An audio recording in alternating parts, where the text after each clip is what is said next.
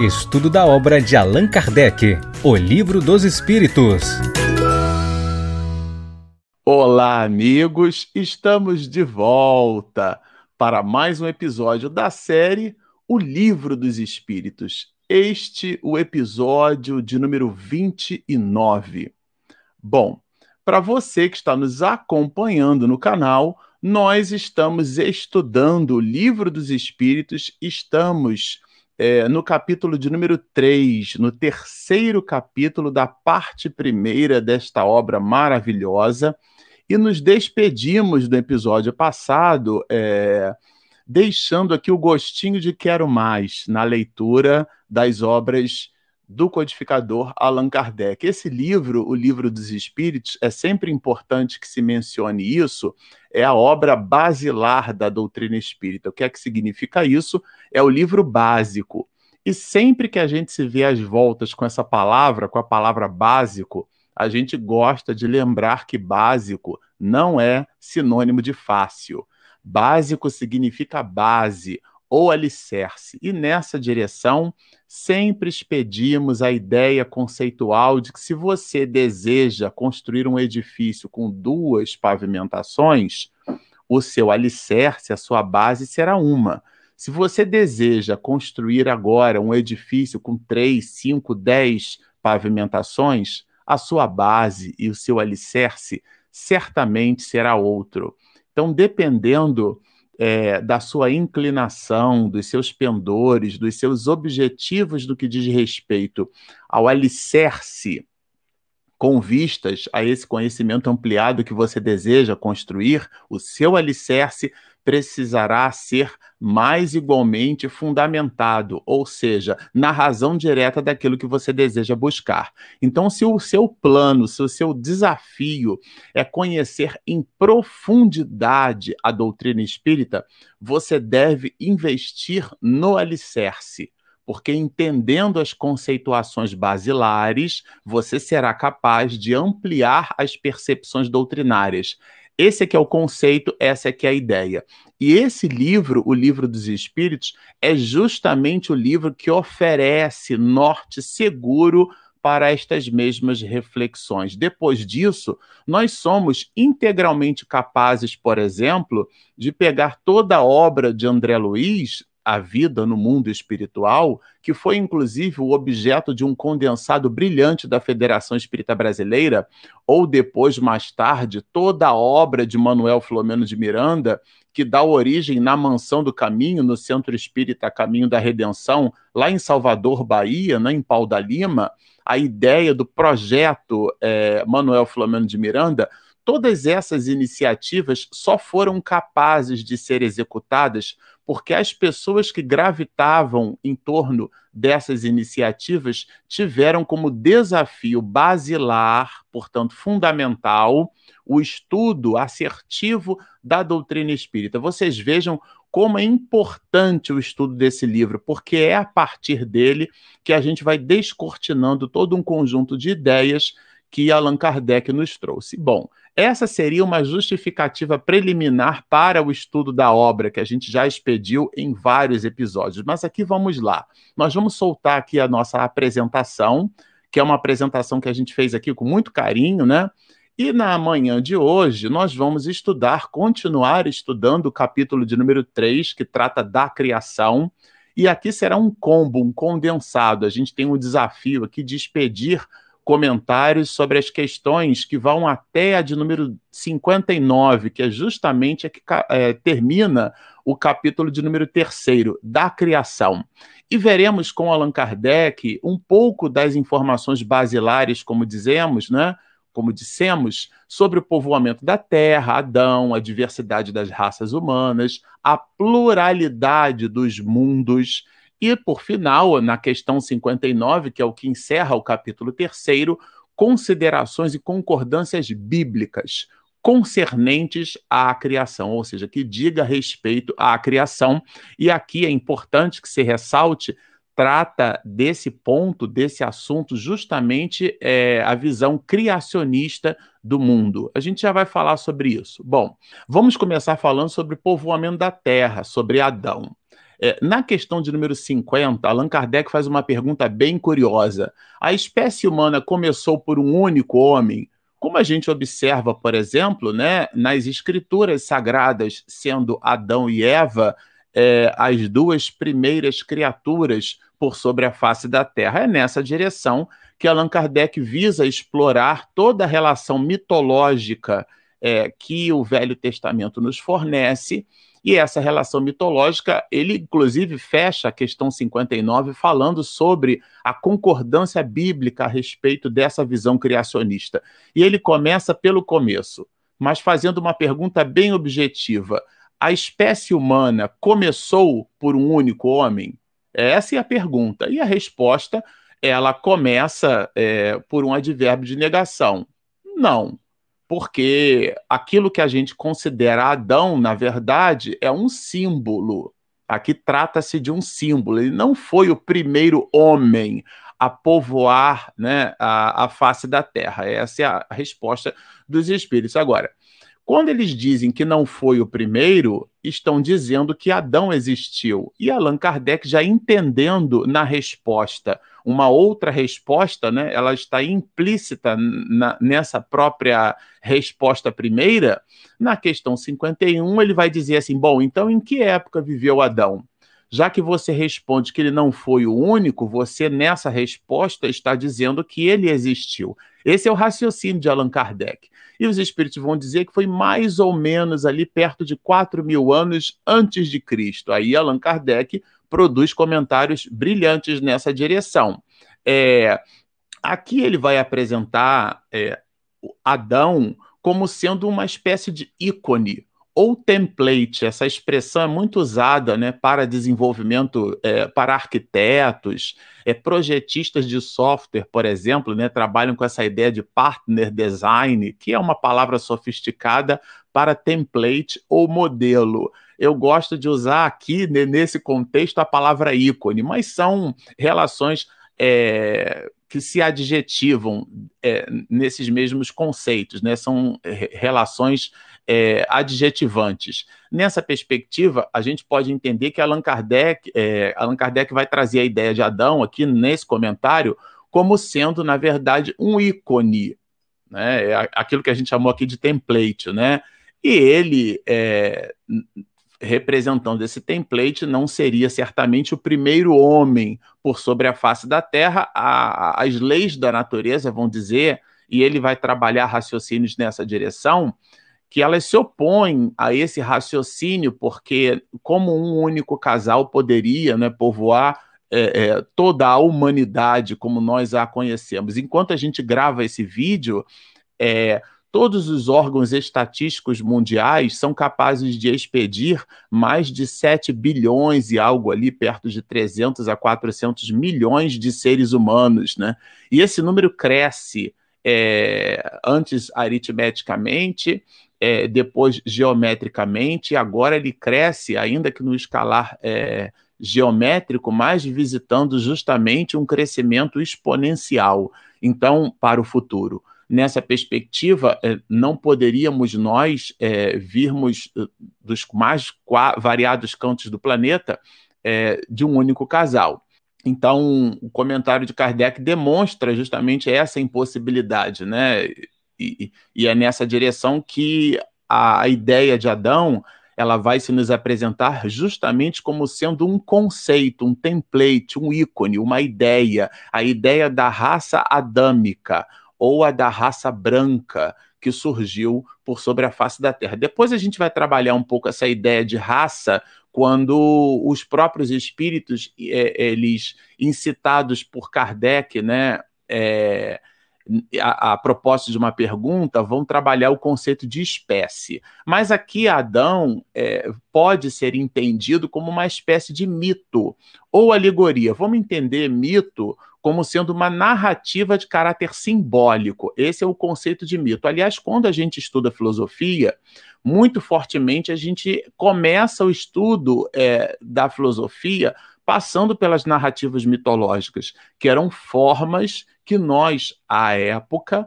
utilizávamos para explicar as questões é, criacionistas, as questões, por exemplo, é, to, todas as questões que a gente chama né, de relações é, cosmológicas, é, a cosmologia né, como sendo o, o, estudo do cosmos, da criação do mundo, a própria palavra Via Láctea vem do grego, né, como essa ideia de uma grande mancha de leite, que é o pedaço da nossa galáxia, do braço da nossa galáxia, ou dois braços, que nós somos capazes de divisar, né? Vem aí do grego essa mesma expressão. Então, a forma que explicávamos todos os mitos são formas simbólicas de explicar a construção, a origem, a formação e a natureza das coisas. Nessa perspectiva, é, Adão é, pode ser entendido justamente como sendo essa relação mitológica, né, com igualmente alegórica, o que não retira o brilho do assunto, e a gente já vai ver isso aqui mais tarde, né? Bom, aqui a gente já vai com Kardec verificar ainda, né, no capítulo de número 3 da criação, uma subparte onde ele trata perguntas que dizem respeito à diversidade das raças humanas. Aqui a gente vai entender um pouco mais, à luz da doutrina espírita. Esse não é um estudo de antropologia, tá certo? É um estudo de doutrina espírita. À luz da doutrina espírita, a gente vai entender o que é que significa isso. É, essas relações das, é, que, a, que Allan Kardec chama de diversidade, a multiplicidade de raças humanas. E ele faz uma pergunta bem interessante, que é justamente essa que remete à ideia das diferenças físicas.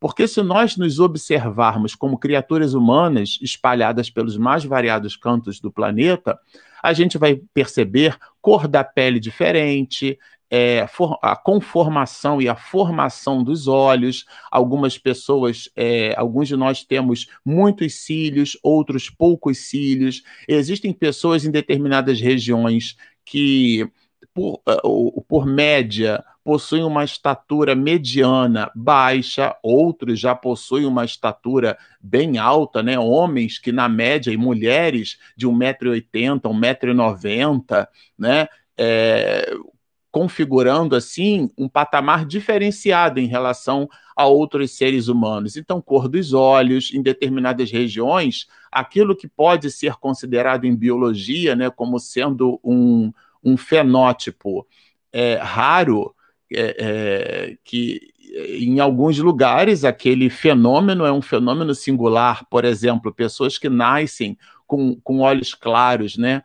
O, o olho azul, por exemplo, é, ele é menos comum é, do que o olho castanho ou o olho a íris, né, com a cor com a cor preta.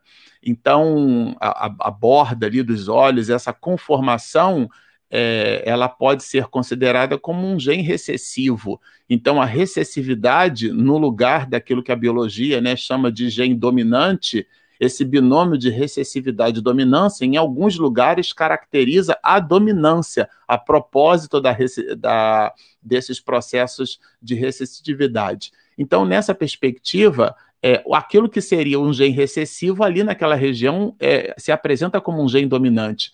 Lembra em biologia básica, né? Azinho com azinho sempre vai dar azinho. Agora, azinho com azão pode dar azinho e azinho, ou, a, ou azão, azão, lembram disso, né? Aquela, aquelas experiências de Mendel, né? Com, com as ervilhas e tudo mais. Então, é, essas diferenças físicas, é disso que trata Allan Kardec na pergunta. E essas diferenças, elas se dão em função daquilo que mais tarde em antropologia a gente vai entender no conceito de cultura que são as variações das relações de hábitos e costumes de um povo, né? É justamente a resposta que dão os espíritos do clima, da vida e dos costumes. Nós citamos no episódio passado, e cabe lembrar, é, a diferença entre hábitos e costumes. Eu, eu tenho um professor na minha universidade, né?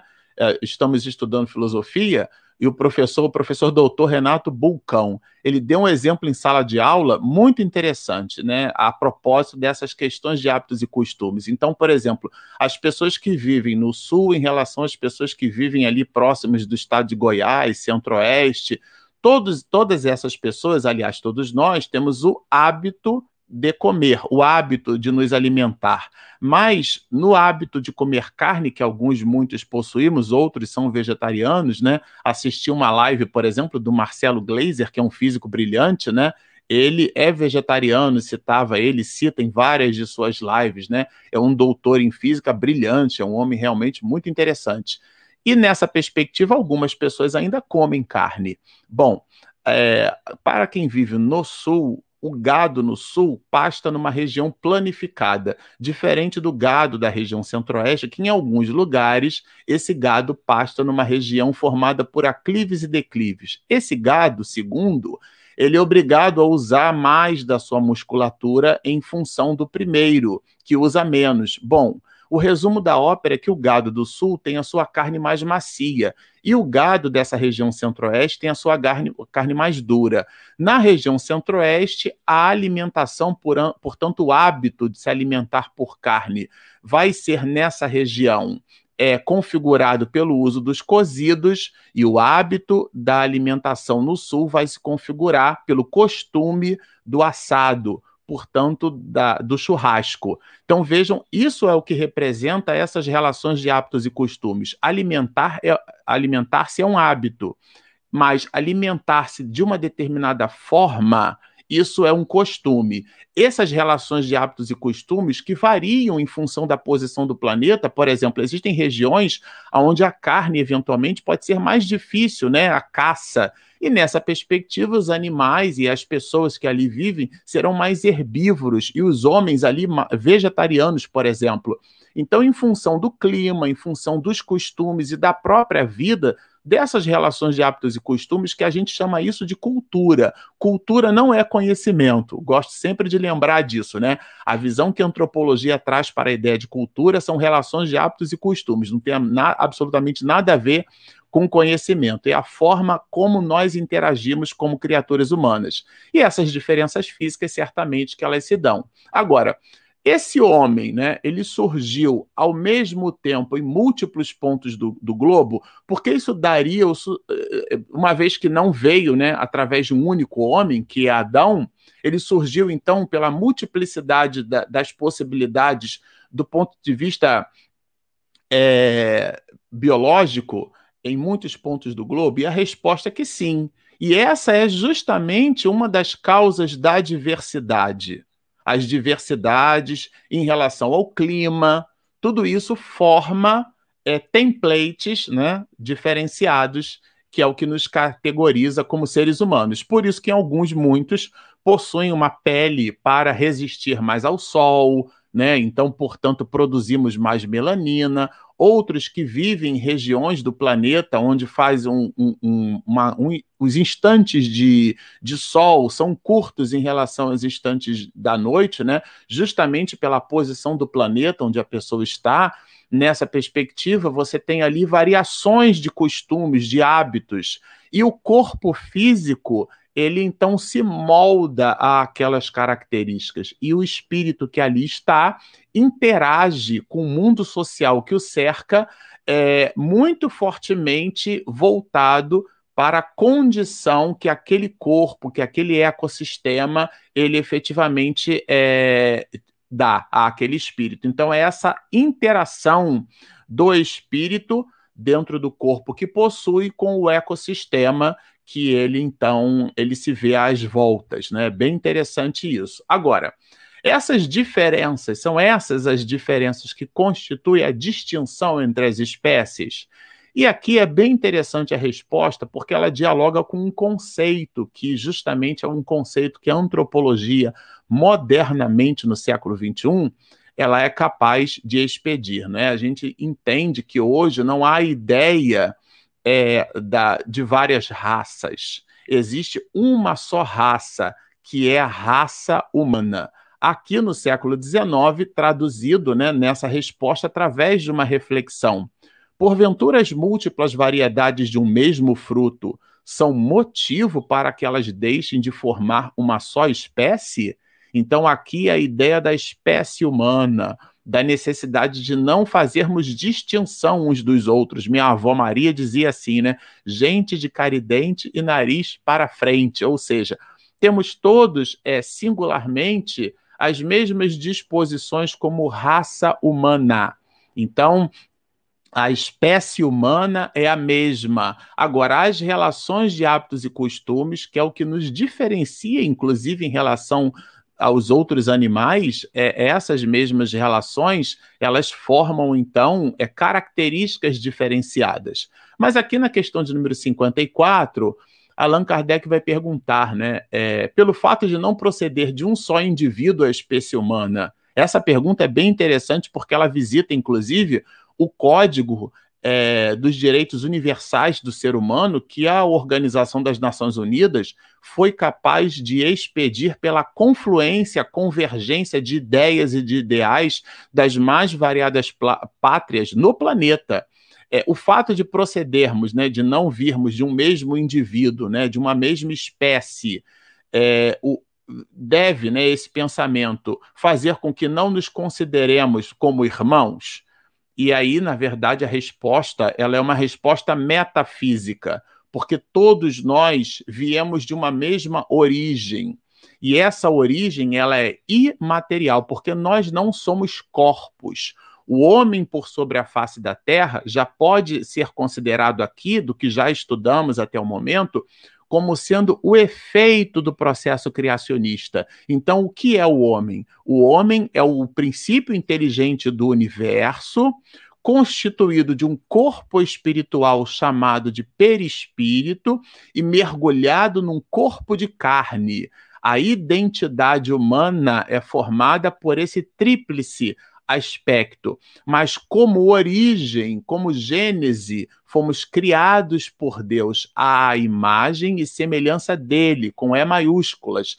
E essa semelhança é antropomórfica, isso é, não é uma semelhança humana, de braço, olho, boca, não. Somos i materiais, somos criaturas metafísicas na proposição de Aristóteles. É nessa perspectiva que os espíritos evocam uma reflexão adjacente, né? Somos todos homens e irmãos em Deus.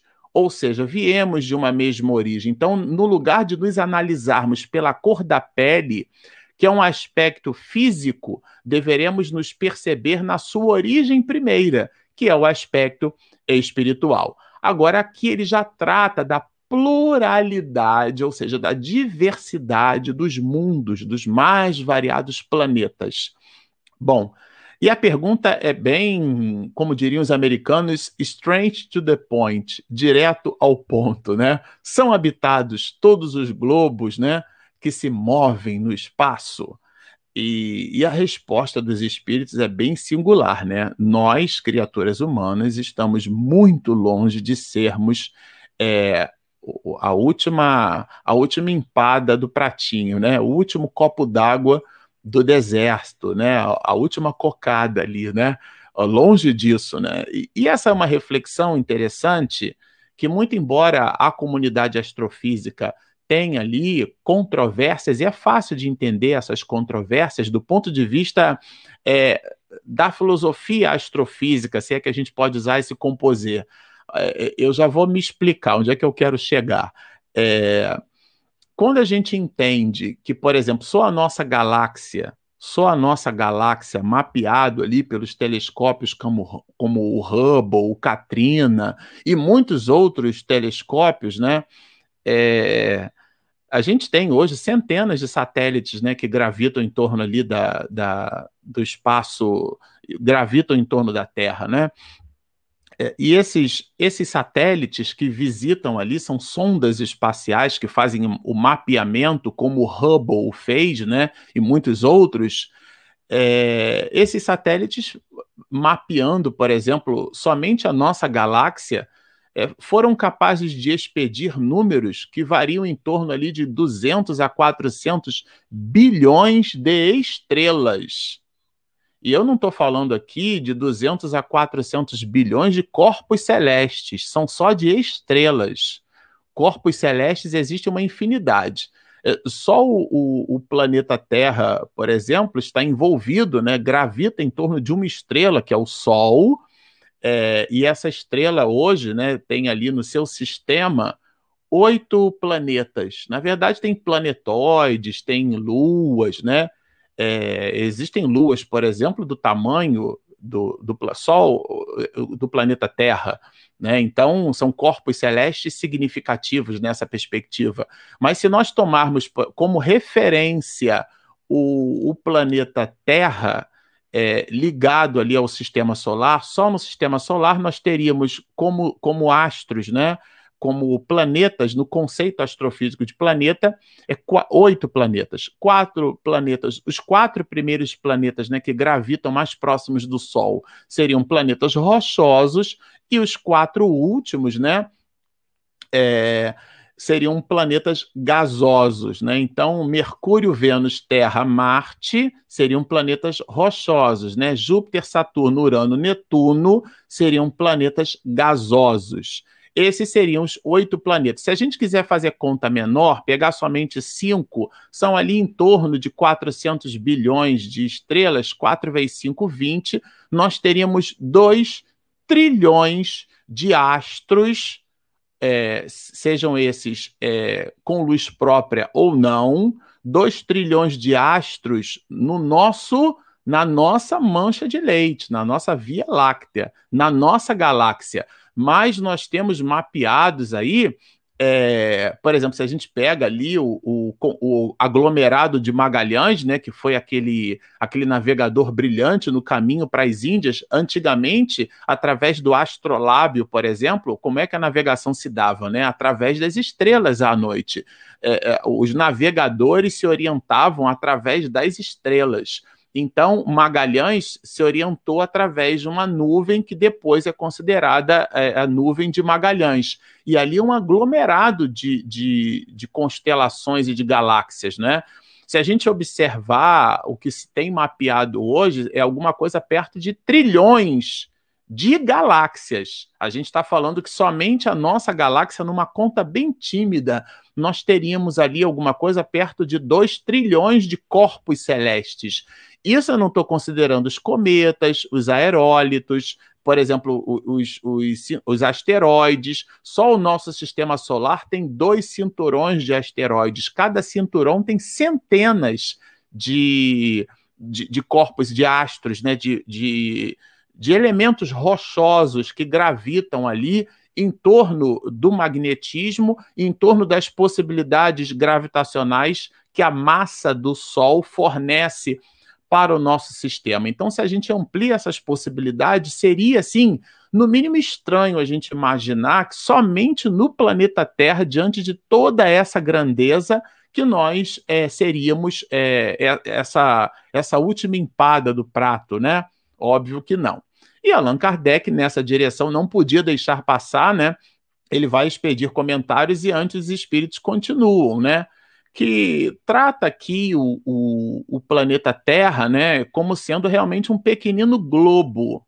E nós, se nós nos observarmos do ponto de vista até geofísico, nós não apresentamos nenhuma grandeza que nos classifique como diferenciação em relação aos outros astros. E eles abordam justamente o orgulho e a vaidade humana para nos colocarmos como epicentro desses mesmos processos. Vejam que no passado nós acreditávamos, né? E isso é, foi uma teoria muito esposada no passado, né? Essa visão que a gente chama de visão é, geocêntrica. É, esse, esse gel vem de, da Terra, né?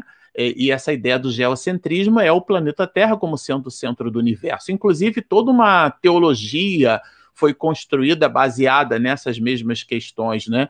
considerando as camadas do céu, né? então a abóboda celeste, a região onde viviam os anjos e espíritos, né? que não eram bem considerados espíritos, como a doutrina espírita concebe, mas as criaturas celestiais é, criadas já é, evoluídas no seu mais é, variado grau, né? os serafins, os, os, quer, os querubins, então, todo esse volume de anjos, né, ficavam então nessa região celestial, aquelas camadas é, destinadas à purgação do espírito. Então, existiu todo um modelo é, que se criou teológico a partir da, de uma análise é, astronômica.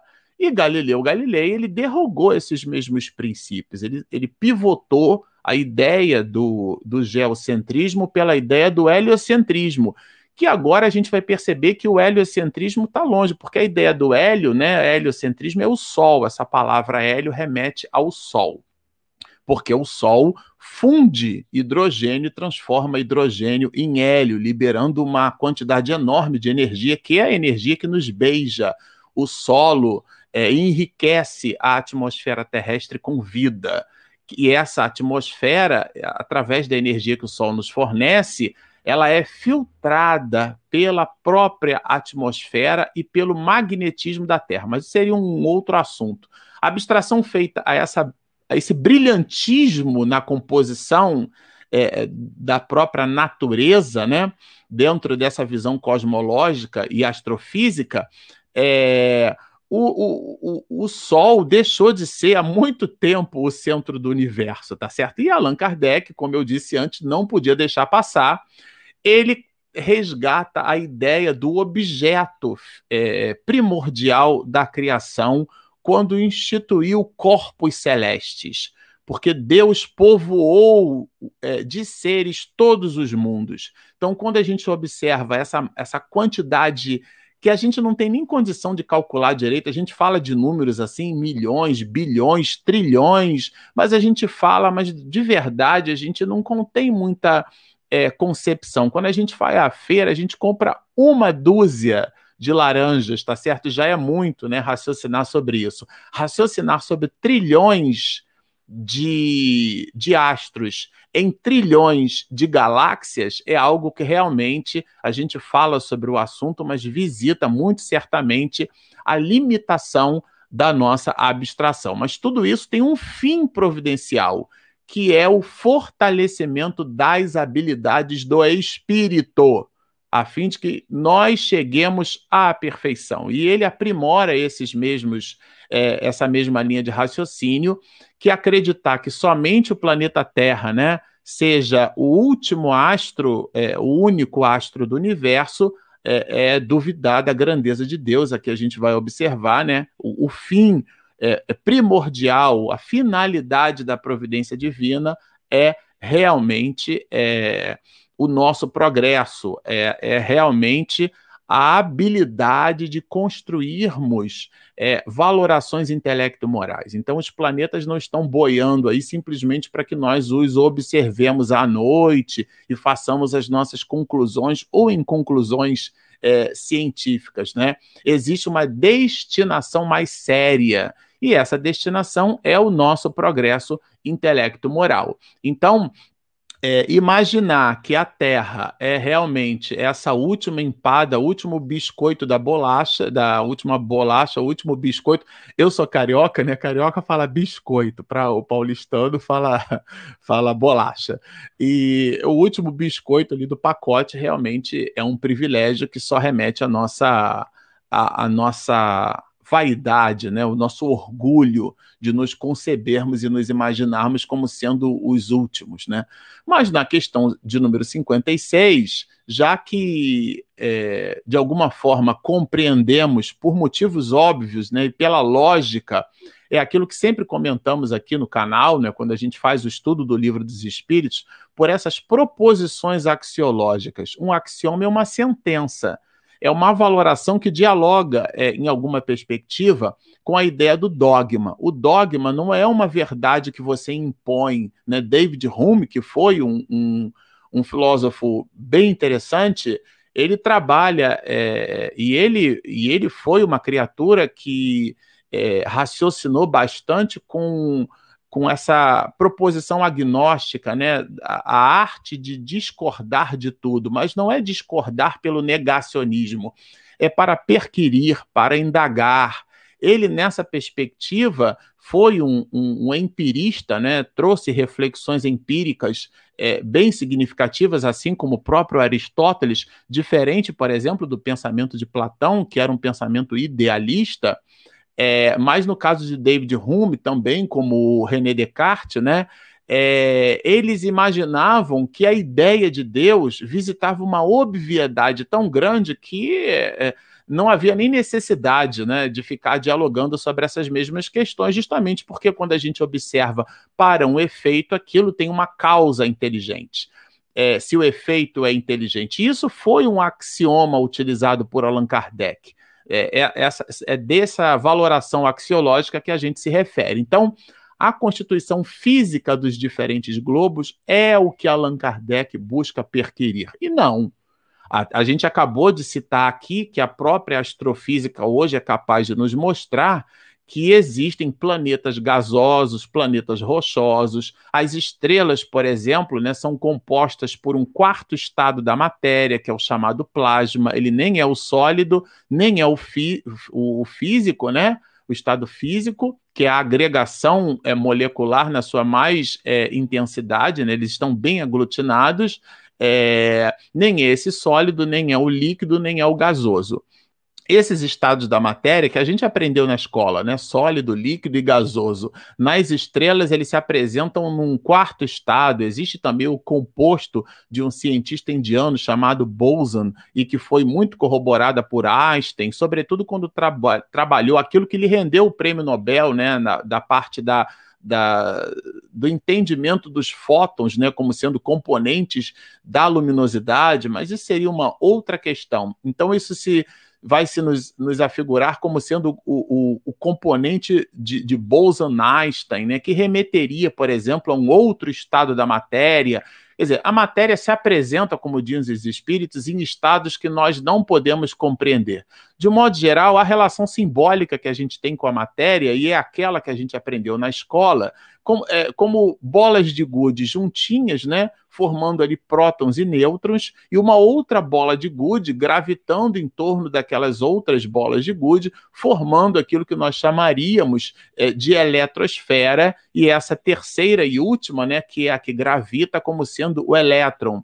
E o elétron teria uma carga negativa dentro do núcleo do átomo, nós teríamos cargas neutras, os chamados nêutrons, e nós teríamos cargas positivas. E essa carga positiva seria o próton. É, próton. Essa é, é, a, é a ideia que nós concebemos do, do átomo, né? Mas aqui a, a própria reflexão espiritista é, nessa obra vai nos fazer perceber naquilo que do século XIX foi chamado de fluido cósmico universal, não confundir fluido com fluido. Fluido é o particípio passado do verbo fluir. O líquido foi fluido, ele foi derramado. A palavra é fluido. Fluido, que inclusive tem acento no i, porque trata-se ali de um hiato, já que o i e o u são semivogais, eu preciso acentuar, é uma outra conceituação. Vamos lembrar que semivogal é aquela que é o movimento sem encostar a língua no céu da boca.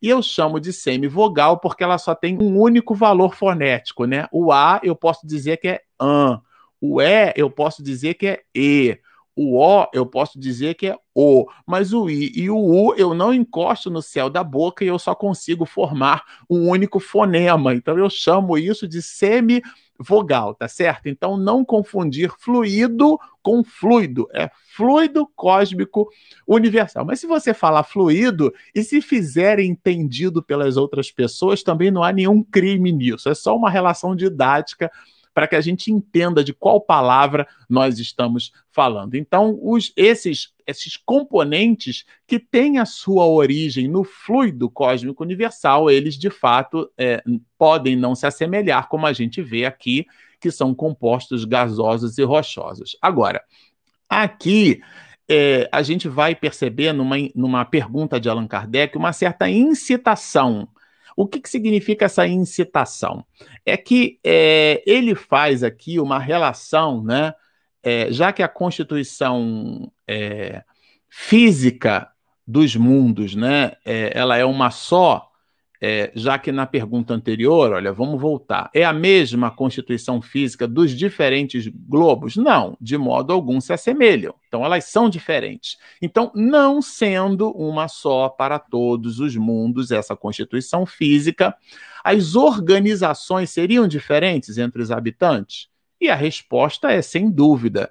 Então, por exemplo, a gente especulativamente pode imaginar que, assim como nós é, sintetizamos, metabolizamos e catabolizamos é, através do oxigênio, fornecimento de energia, em um outro mundo seria o, o nitrogênio, por exemplo, tá certo? Nós as, é, inspiramos e aspiramos gases, né? Aliás, quando a gente respira, a gente devolve também para a atmosfera é, oxigênio, numa proporção menor, porque uma parte dele nós absorvemos. Os peixes, por exemplo, absorvem oxigênio, mas mergulhados na água. Se nós não conhecêssemos peixes, nós não conceberíamos essa construção, esse metabolismo, né? Isso são re realmente relações bem interessantes. E aqui ele faz uma pergunta que nessa direção dialoga é, com o desdobramento dessa reflexão, é, que é a questão de número 58. Nós citamos os quatro primeiros planetas rochosos. Então vamos imaginar, por exemplo, depois do Sol, o primeiro planeta né, gravitando ali em torno do Sol, é, preso ao magnetismo do Sol, é, vamos dizer assim, a gente tem é, Mercúrio. E Mercúrio, é, ele tem, assim como a Lua, né, ele tem a sua face trancada na, na no, no seu processo de translado. Então, Mercúrio, o Sol está aqui, e Mercúrio, quando vai, então, é, transladando, dá esse, esse nome, né? É, é, é o movimento de translado, é a translação, é a volta que o planeta faz em torno da sua estrela, tá? Esse movimento, esse translado, essa translação, é, ela, esse, esse astro, né? É, esse astro iluminado, Mercúrio faz, ele faz com a sua superfície trancada. É diferente da Terra, que a Terra ela gira em torno do próprio eixo, o um movimento de rotação. A Terra tem para mais de 12 movimentos, né? É, mas enfim, aqui o ponto alto é a gente imaginar que ele, como ele tem uma superfície trancada ali, voltada o tempo inteiro para o Sol, né? A gente tem, inclusive, uma película cinematográfica que fala sobre isso em relação à Lua, né? A face oculta da Lua, porque a face da Lua está trancada também. A Lua gira em torno da, da Terra, mas ela faz esse movimento com a, com a, a superfície trancada, ela está presa ali, né? É, então, esse planeta, imaginem, né? A face dele voltada constantemente o tempo inteiro para o Sol. Então, a quantidade de calor, tanto é que na, é, nessa face que é trancada para o Sol, a temperatura é altíssima, óbvio, e na face que não é, a temperatura é baixíssima. Agora vamos extrapolar, né? Mercúrio, Vênus, Terra, Marte. É o último planeta rochoso, Marte, né? É Júpiter, Saturno, Urano, Netuno que seria o último planeta gasoso. Depois a gente tem o planetóide, né, que é Plutão. São planetas gasosos e lá o Sol, o raio, o luminoso, né, chega de maneira muito tímida. Então, de alguma forma, concebendo, imaginando que esses mundos possuem é, é, é, vida, certamente, né, eles estariam privados da luz e do calor da forma como nós a possuímos no planeta Terra, porque no final das contas, a gente analisa as coisas sempre a partir da nossa perspectiva. E essa é uma análise genuína, né? Física de sétima série, né? Ou oitavo ano. As grandezas dependem de um referencial. Eu preciso de uma referência para estabelecer a ordem e grandeza. Como alguma coisa é grande ou é pequena. Então eu tomo por referência. Se eu faço um um, um, se eu faço um traço aqui representando um segmento de reta, né, por exemplo, e eu pergunto, esse traço, esse segmento de reta é grande ou ele é pequeno? Se eu desenho um segundo maior do que o primeiro, eu vou perguntar, esse segundo em relação ao primeiro é maior ou é menor? E aí a resposta será: bom, em relação ao primeiro, o segundo é maior.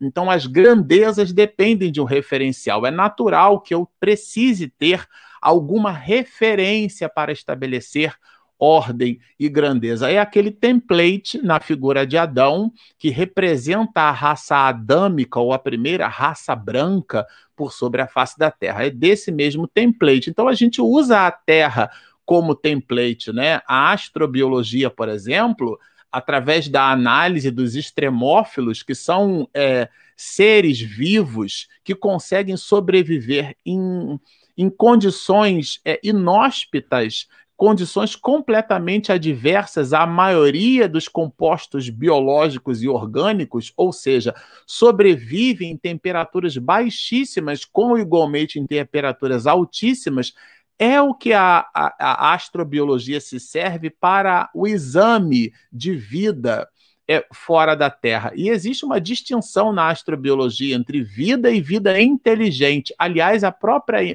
o próprio conceito de inteligência, né? Se aquele ser vivo, ainda que é, monocelular ou unicelular, como as amebas, os protozoários, a gente observa ali mecanismos sofisticados de ausência ou presença é, é, em relação às, às escolhas de, de frio e calor, o processo de meiose, o processo de osmose, a própria respiração celular que se dá em nível mitocondrial, todo esse processo sofisticado da vida unicelular Fora os compostos pluricelulares, são manifestações de alguma forma, a depender do rigor em que se analise, manifestações inteligentes. Então, nessa perspectiva, a astrobiologia busca nesses extremófilos ou nas referências que possuímos para a existência da vida, busca os conceitos que possuímos hoje em biologia. Então a gente toma o planeta Terra como, como template,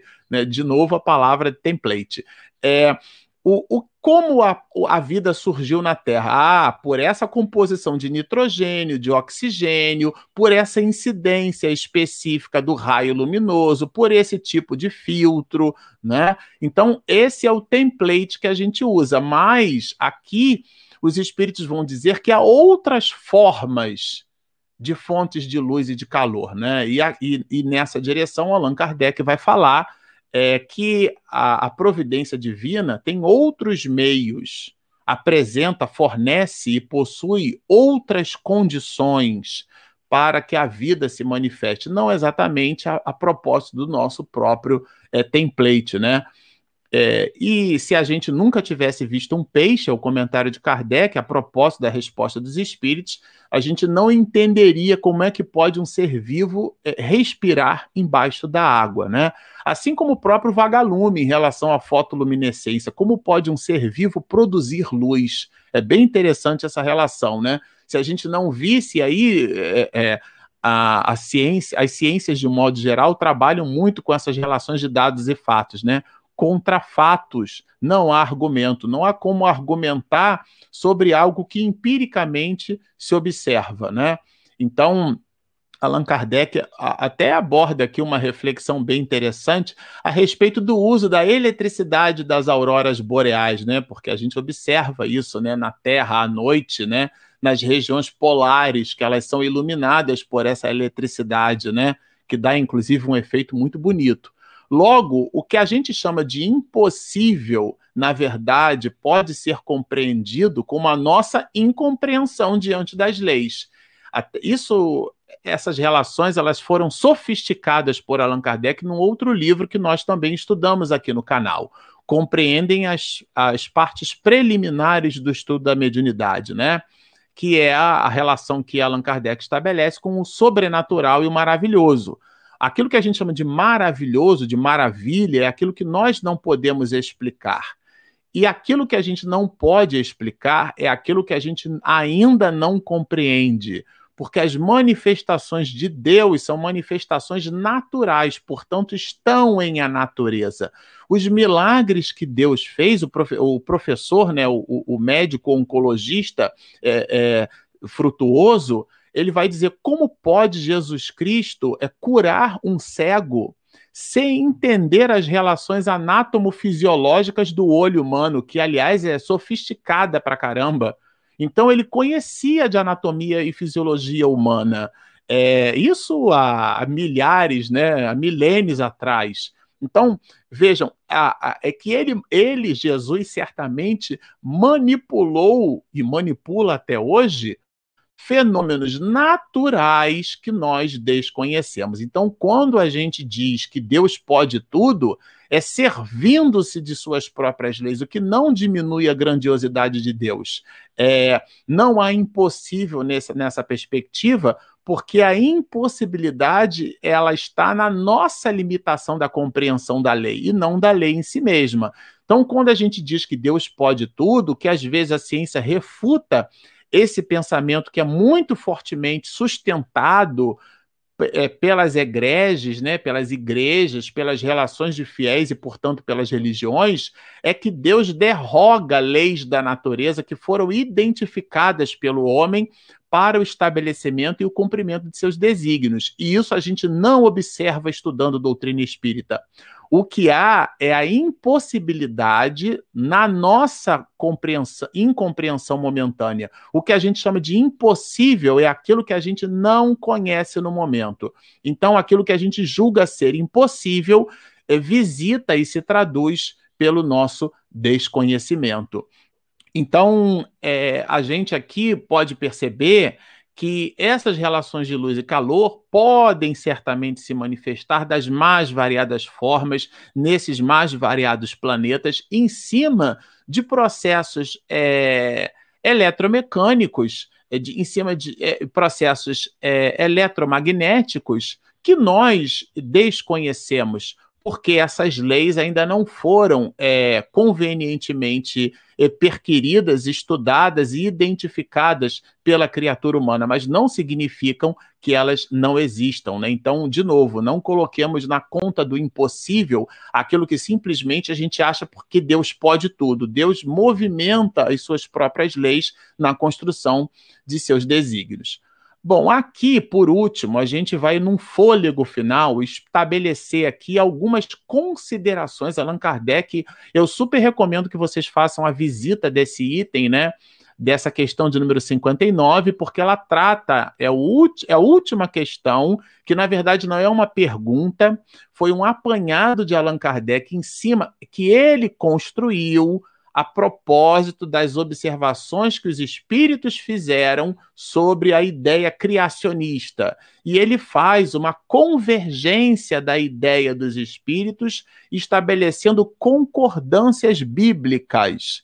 É, a propósito dessas mesmas observações, ou seja, concernentes à criação. Aqui é uma visão 100% criacionista. Então, quando ele fala da, da criação, ele vincula a criação ao, à razão. Ele busca na nossa razão, evoca a nossa razão. Não poderia o, o mundo ter sido criado, por exemplo, em, em, seis dias, né? E Deus, que ficou cansado, descansou no sétimo, né? Então, os espíritos vão apresentar elementos né, que efetivamente corroboram, ou, ou seja, que estão em concordância com o pensamento bíblico, né? E apresenta algumas questões relacionadas à objeção. A primeira delas é Adão como primeiro homem, essa origem né, exclusiva. E de verdade, a gente já viu lá atrás que Adão é um símbolo, é o símbolo da raça adâmica. Então, a, a Terra, ela, a gente vai perceber que na própria história humana, citamos aqui a mitologia, existe uma tendência nossa muito é, oriental de estabelecer, e, e, e, por analogia, relação ocidental, já que o mundo ocidental, todo o arcabouço filosófico que o mundo ocidental tem, bebeu é, da, da, da Grécia, né? por exemplo, a mitologia grega, é, e grandes pensadores da história do mundo. É, é alguns pesquisadores citam que, por exemplo, Aristóteles teria é, teria estudado no Egito, né? E ali teria absorvido então informações muito singulares. E, e vamos lembrar que os egípcios, o, o Egito fica na África. Então, a gente às vezes coloca uma, uma, relação como se o mundo fosse dividido somente em duas partes, mas na verdade a, as expressões de conhecimento é, elas estão espalhadas por sobre a face da Terra. Eu tive a felicidade de ler um livro, né, que foi o resultado de pós-doutorado do professor doutor Severino Celestino, é, E é um livro brilhante, porque o professor Celestino ele estabelece de uma maneira muito elegante, muito educada, muito diplomática, a presença de Jesus Cristo, ou melhor, a presença da ideia do cristianismo, ou melhor, a presença da ideia de Jesus que se traduz no amor ao próximo, essa ideia presente no princípio teológico das mais variadas religiões, inclusive aquelas que se movimentam até hoje no mundo como sendo é, re, é, religiões panteístas e pandeístas. O que é que significa isso? A crença em muitos deuses, tá certo? Ainda assim, ali a gente percebe, dentro desse conceito universal da ideia do bem ao próximo, né? Jesus ali presente. Então, é nessa perspectiva que a gente vai é, é, buscando essas reflexões com os comentários de Allan Kardec, né? Porque contra fatos e dados vai nos dizer o mestre de Lyon, não há argumento. Muito embora acreditássemos, né, que a Terra era o centro do universo e hoje a gente percebe que não, a gente verifica ali é, é contrariando o pensamento de muitos, né, malgrado os anátemas do passado, então, é, contra dados e dados, não há argumento, ou seja, as informações que a geologia, né, que é uma ciência que faz o estudo da análise do solo, vai mostrar o planeta é, e, sobretudo, a análise fóssil, a gente falou aqui um pouquinho sobre o caimento da meia-vida do carbono 14, né, que é um carbono radioativo, e a gente consegue estabelecer medições através dos processos de decaimento atômico, calcular a meia-vida atômica e ter uma, uma, uma precisão muito assertiva a respeito da ideia da, da idade daquele fóssil. Né? Então, imaginar, por exemplo, que que nas escrituras nós teríamos a raça adâmica, Eva e Adão, como surgindo há 4 mil anos antes de Cristo, e imaginar que nós tivemos um dilúvio, e depois imaginar que é, um casal de várias espécies fosse é, efetivamente é, apresentasse condições de multiplicar toda todo o conjunto, todo o arcabouço biológico é realmente é, é buscar nessas relações mitológicas uma explicação que a ciência certamente vai refutar. São relações mitológicas. Isso é bem interessante a gente entender, né? É, a Terra, ela, ela, ela foi construída a partir né, desse daquilo que a astrobio, da astrofísica hoje entende como sendo aquela nebulosa, né? Então, existem leis é, que são positivadas, e são, é positivo não é porque é joinha, né? É, é um pensamento muito presente no século XIX, né? O, o pensamento filosófico é, o, que a gente chama de positivismo. É, Augusto Conte, por exemplo, foi um positivista que trouxe para, a, a, para o Brasil a ideia do positivismo que vai inscrita na nossa flâmula, que é o nosso, um dos nossos símbolos nacionais, que é a bandeira do Brasil: ordem e progresso. Esse é um lema positivista, né, que tem origem, né, justamente nessas mesmas questões. Então, a história da formação do globo, ela pode ser altamente justificada pela análise, pelo exame do, do mundo fóssil, como citamos, né? Ou seja, ali não é uma ideia, não é uma falácia, não é uma opinião isolada, aquilo que os gregos chamavam de doxa, né? Não é uma opinião, é um fato. E aqui Allan Kardec evoca um raciocínio. Contra dados e fatos não há argumento. O que a gente não pode, lembra-nos o mestre de Lyon, é analisar os fatos bíblicos ao pé da letra. Elas possuem uma relação figurada. Aí ele faz uma reflexão: bom, então a Bíblia estaria em erro? Claro que não. Nós precisamos interpretar os fatos bíblicos. Quando a gente observa a criação do mundo feita em, cem, em seis dias, né? Foram seis grandes ciclos de milhares de milhares de anos, né? Então, é nessa perspectiva que visita aqui é, uma certa interpretação. A gente vai, vai perceber que essa ideia do livro de Gênesis, né, trabalham é, ela, é, relações mitológicas que precisam de interpretação e elas não são miraculosas. Deus não derrogaria as suas próprias leis construindo em dias aquilo que, que depois, numa análise fóssil, nós identificamos foram necessários bilhões de anos. Então é um contrassenso. Ah, mas Deus pode tudo, certamente, servindo-se de leis que foram por ele mesmo criadas e que nós desconhecemos. E aqui é, existe uma análise interpretativa. Quando a gente diz que Deus se serve de suas próprias leis, é que Deus não é escravo de suas próprias leis. Ele se movimenta em cima de sua vontade.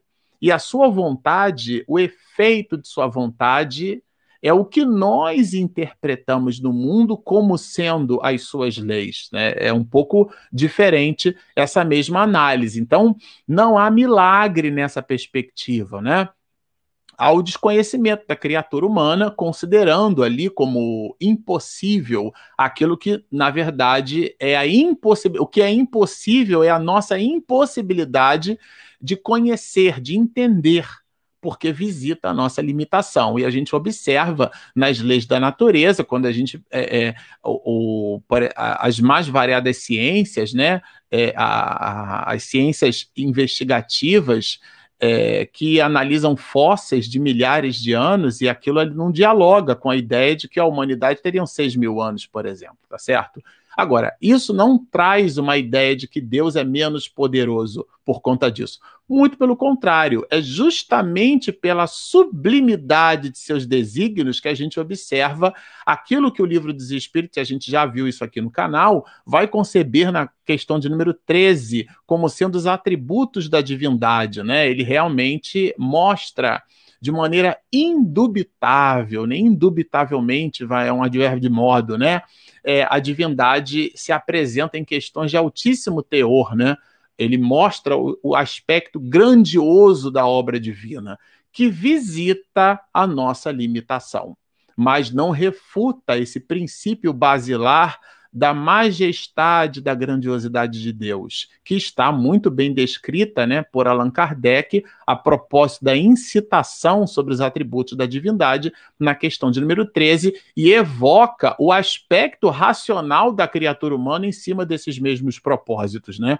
Porque algumas pessoas até hoje, cientistas brilhantes, acreditam que realmente o, o universo foi transformado, não vou nem dizer criado, porque Jorge Lemaitre não trabalha a ideia do criacionismo. Sempre cito isso aqui no canal. A ideia do Big Bang que a gente usa para falar sobre a criação do universo não dialoga com princípios basilares da astrofísica. A astrofísica, que é uma ciência, entende na tese de doutorado de George Lemaitre, né, é uma visão evolucionista do universo. Jorge Lemaitre mostrou como o universo foi transformado e não criado. Então, na, ainda assim, essas reflexões que às vezes são vistas às avessas e, e, e, a gente acaba pivotando, né? mistura conceitos e cria uma confusão enorme. Aqui, a, a ideia, o estabelecimento, Allan Kardec suscita os aspectos racionais da criatura humana para perceber, eh, dentro desse mecanicismo brilhante, é, justamente uma origem, né, uma gênese, que é, que é a grandiosidade da perfeição de Deus.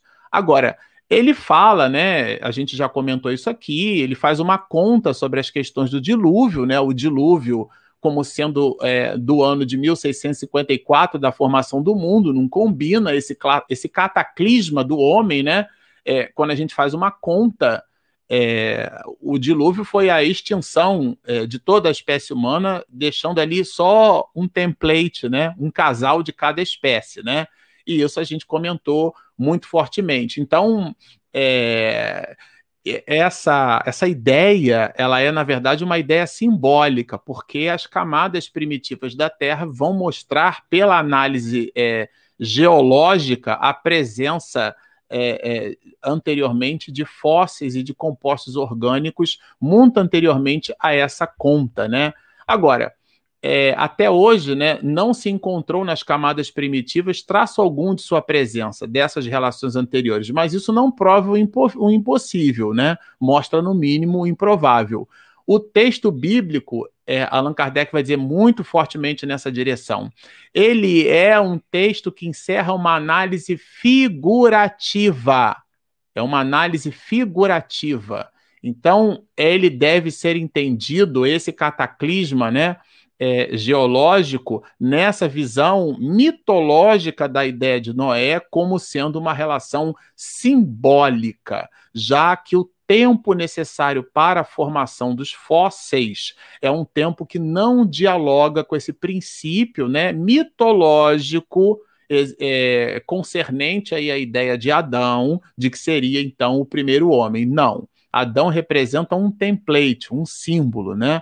E a gente observa isso muito fortemente, muito fortemente num raciocínio científico, numa evidência contra dados e fatos, não a existência. Ele faz uma conta aqui, né?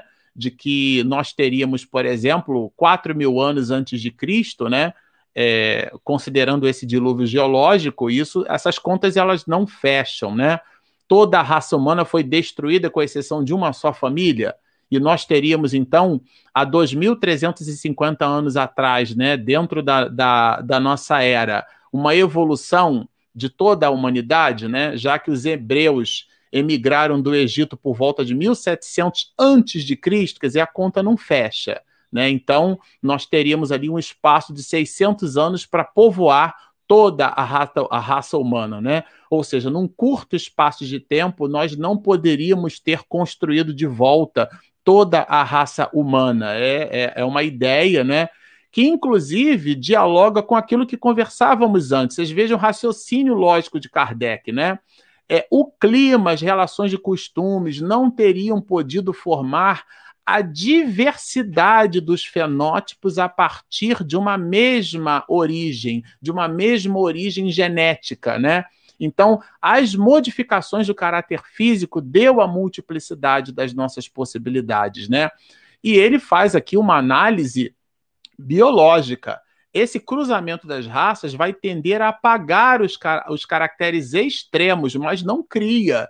Então é gente de cara e dente nariz para frente, é disso que trata, né? Todos nós temos uma origem comum. Se não fosse assim, como explicar, por exemplo, né, a origem étnica etíope, que tem traços muito específicos, né? Então, é, seria realmente de admirar essa multiplicidade de metamorfoses, né? E ele cita aqui o elefante, o pulgão, o pássaro, o peixe, né? Cita essas relações metafóricas como sendo justamente essas relações que não dialogam com o criacionismo, né? com, a, com a mecânica criacionismo, criacionista do mundo. Espera aí só um instantinho que Regina está me passando aqui uma mensagem. Deixa a questão 59 para a próxima live. Já estou terminando, tá bom? É, aqui a gente tem só mais três slides. Então, Adão teria vivido entre nós há seis mil anos, e esse dilúvio né, de Noé seria, pode ser interpretada como sendo uma catástrofe parcial, isolada, e deve ser vista por nós como uma relação alegórica. É disso que trata o livro dos Espíritos, evocando inclusive a nossa prudência nestas mesmas análises, né?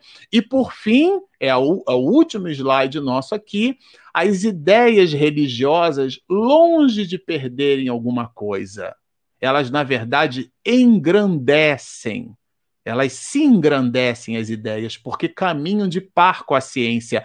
A análise geológica reforça é, justamente os preceitos, aquilo que vai nas escrituras, né?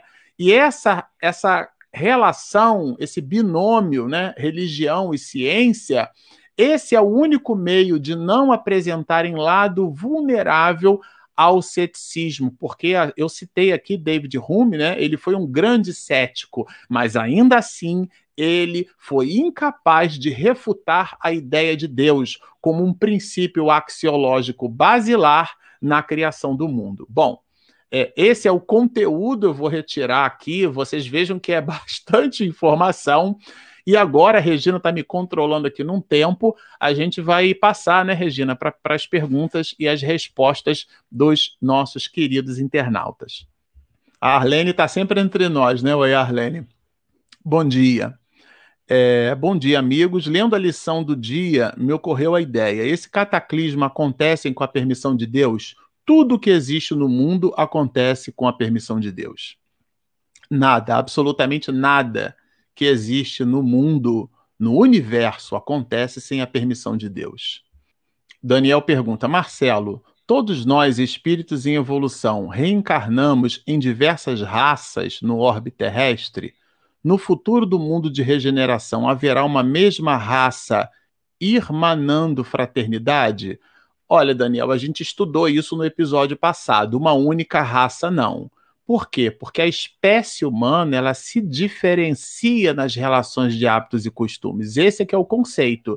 Então, imagina, isso inclusive é, trabalha, né, a antropologia filosófica, ela trabalha um outro conceito relacionado a isso, que a gente chama de etnocentrismo. A gente viu isso aqui. É imaginar que todo mundo vai pensar igual. E esse igual é sempre em função daquilo que eu acredito como sendo verdade. Isso não é positivo pela, pela diversidade dos carismas, teremos igualmente uma diversidade do modus vivendi. Agora, o eixo central, que é a ideia de fraternidade, a ideia do amor ao próximo, esse é o eixo central comum a todas as criaturas humanas. Eu posso estender um prato de comida vegetariano ou posso estender um prato de comida com um pedaço de bife, mas o movimento de caridade será o mesmo, muito embora o hábito da alimentação, que é o que estabelece relações de hábitos e costumes, portanto, um hábito cultural, esse será diferenciado. Então, teremos católicos, protestantes, espíritas.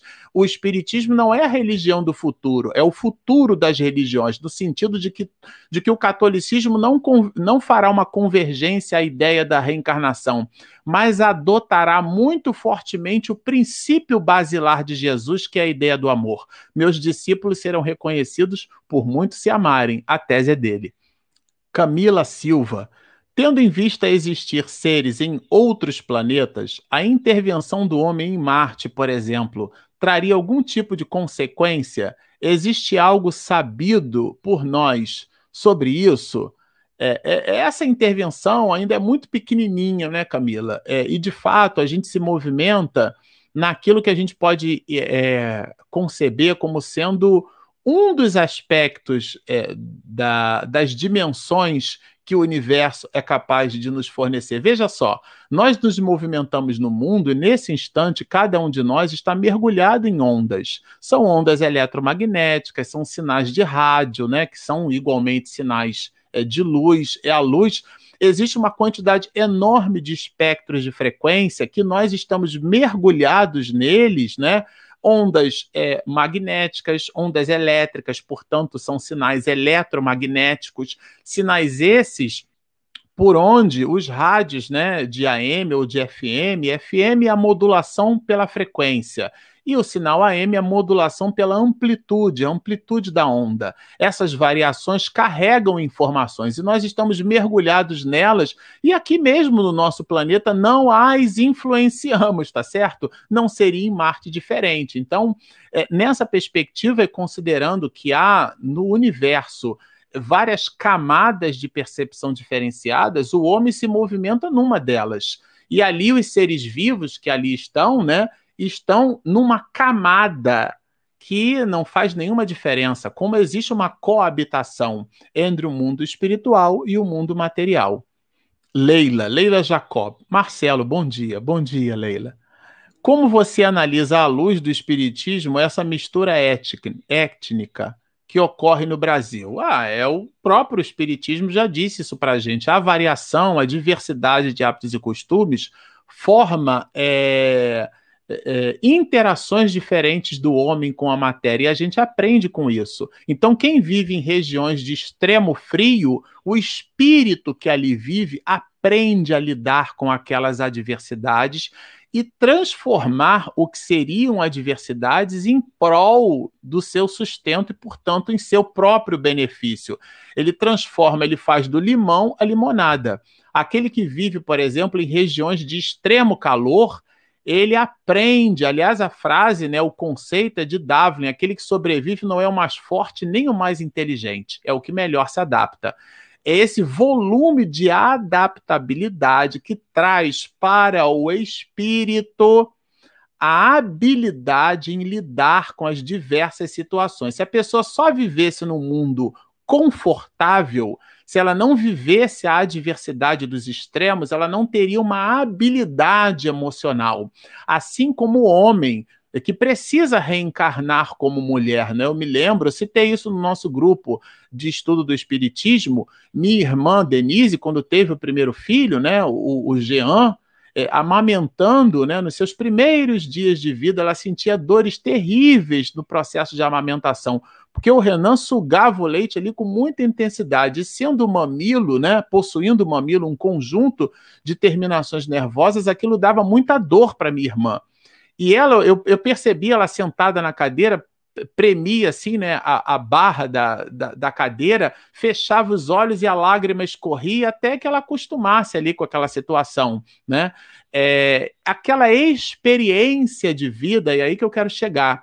Eu posso ter visto, mas não experienciei, né? Eu, eu me lembro muito de um ditado mexicano, quando estive no México, né? Se miras ouvidas, né? Se escutes recordas, pero que ser oasis aprenderás. Quer dizer, se você vê, você você pode esquecer, olvidar é esquecer, né? Se, se escutes, né, que se você escuta, você pode até recordar, mas se você faz ser oásis, se você faz, você aprende. Então, o espírito mergulhado naquela experiência, aí sim ele será capaz de aprender. É disso que trabalha essa mistura étnica, né? a possibilidade de viver como um asiático vive, de viver como um latino, como um neolatino, de viver essa multiplicidade de experiências, ela traz o benefício não etnocêntrico da diferenciação, somos todos iguais, a raça é humana.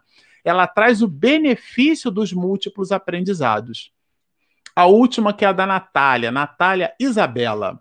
Sabendo que a população cresce conforme o tempo, como são introduzidos os novos espíritos dos novos mundos, né? Eles criam pequenas famílias entre si ou aderem às famílias espirituais já existentes? Essas questões estudaremos mais à frente, mas respondendo previamente à pergunta, as duas coisas.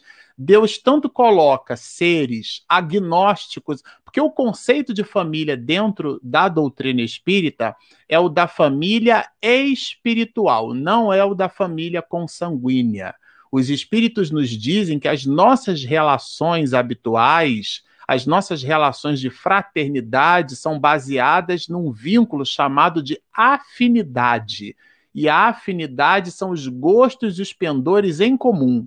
É isso que nos transforma numa família. Espíritos afins, daí o nome afinidade, são aqueles que pensam não da mesma forma, mas que possuem compleição para as mesmas atividades, que possuem inclinação, gostos e pendores para o exercício das mesmas coisas. Por exemplo, o hábito de leitura, o hábito da, do o gosto pela música. Mas vejam, a leitura pode ser diferenciada. Algumas pessoas podem gostar de, de literatura francesa, outros podem gostar de alemã, outros podem gostar da literatura brasileira, e mesmo na literatura brasileira, a infanto-juvenil. Então, assim como a música, a compleição para o, o piano, para o oboé, para o violino, para o violão, para a viola, não os instrumentos de corda, mas os instrumentos de sopro, né, como por exemplo o saxofone, e mesmo o saxofone, eu posso ter o saxofone tenor, que vem do italiano tenere, que significa canto alto,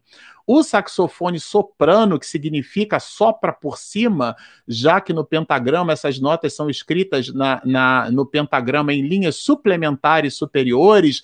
Então, vocês vejam, mesmo na música, mesmo na leitura, nas artes, na literatura, a gente tem a multiplicidade dos gostos e pendores, mas existem pontos de conexão. Esses pontos de conexão são eles que estabelecem princípios de fraternidade, portanto, de similitude de gostos e pendores. É aí que forma-se o conceito de família. Esses espíritos afins podem nascer numa mesma família, podem, não significa que sim. Allan Kardec traz a ideia de espíritos que nascem em famílias com um comportamento completamente agnóstico a delas, né? A gente chama aquele estranho no ninho, né? Aquela pessoa que não tem um pensamento igual ao nosso, a nossa família, a família de onde eu vim, por exemplo, né? Da onde eu nasci, minha mãe, minhas irmãs, eu, a gente tem o hábito de falar mais alto, né? Parece até italiano falando alto, gesticula. E outras famílias, as pessoas são ponderadas, preferem o silêncio, alguns respondem por monossílabo e alguns só falam quando são perquiridos ou indagados. Se você não travar um diálogo, a pessoa não vai falar absolutamente nada.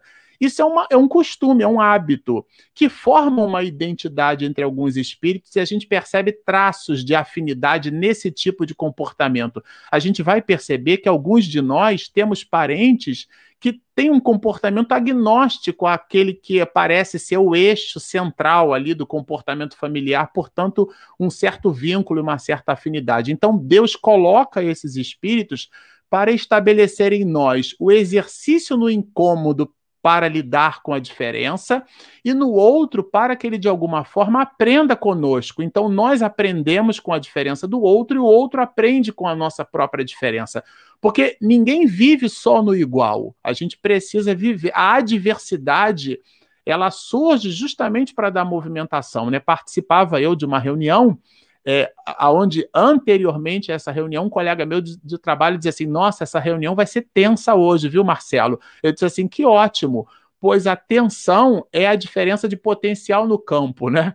Que, que é o que faz os elétrons se movimentarem. Então a tensão gera movimento, a diferença, a adversidade gera movimento nos induz à criatividade, ao exercício da tolerância. Aquele que vive numa zona de acomodação, está perdido. É preciso que haja um enfrentamento com vistas ao fortalecimento da nossa musculatura emocional, da, do fortalecimento das nossas habilidades. Porque se você vive numa zona de conforto, você não cresce. Nessa perspectiva, entendendo pedagogicamente isso, os espíritos colocam não somente criaturas afins, porque às vezes essa afinidade é um enrosco. A afinidade, gente, pode também ser entendida como uma relação de ódio que a gente construiu com o espírito numa outra encarnação. E aí precisa nascer na mesma família para dissipar o ódio. Existe ali uma afinidade. Que na tese de Joana de Ângeles, o ódio é o amor que adoeceu, mas o vínculo tem, que é um vínculo sentimental às avessas. Vocês percebam que existe uma pluralidade de conceitos relacionados a esses assuntos, mas todos eles serão explorados por nós quando nós tratarmos dessas questões mais adiante. Eu acho que é isso, né, Regina? Nós acabamos aqui a nossa live de hoje. Sempre ao final a gente gosta de lembrar que se você nos assistiu até aqui, gostou do que ouviu, mas ainda não se inscreveu, por favor, ali embaixo, clica, tem inscreva-se, do lado tem um sininho e você também dá aquele joinha, porque ajuda o motor do YouTube a nos encontrar para as outras pessoas. E temos também o nosso aplicativo, que é gratuito, disponível na Play Store e na Apple Store. Bom, estão feitos os convites. Baixem o nosso app, inscrevam-se no nosso canal, sigam-nos e muita paz.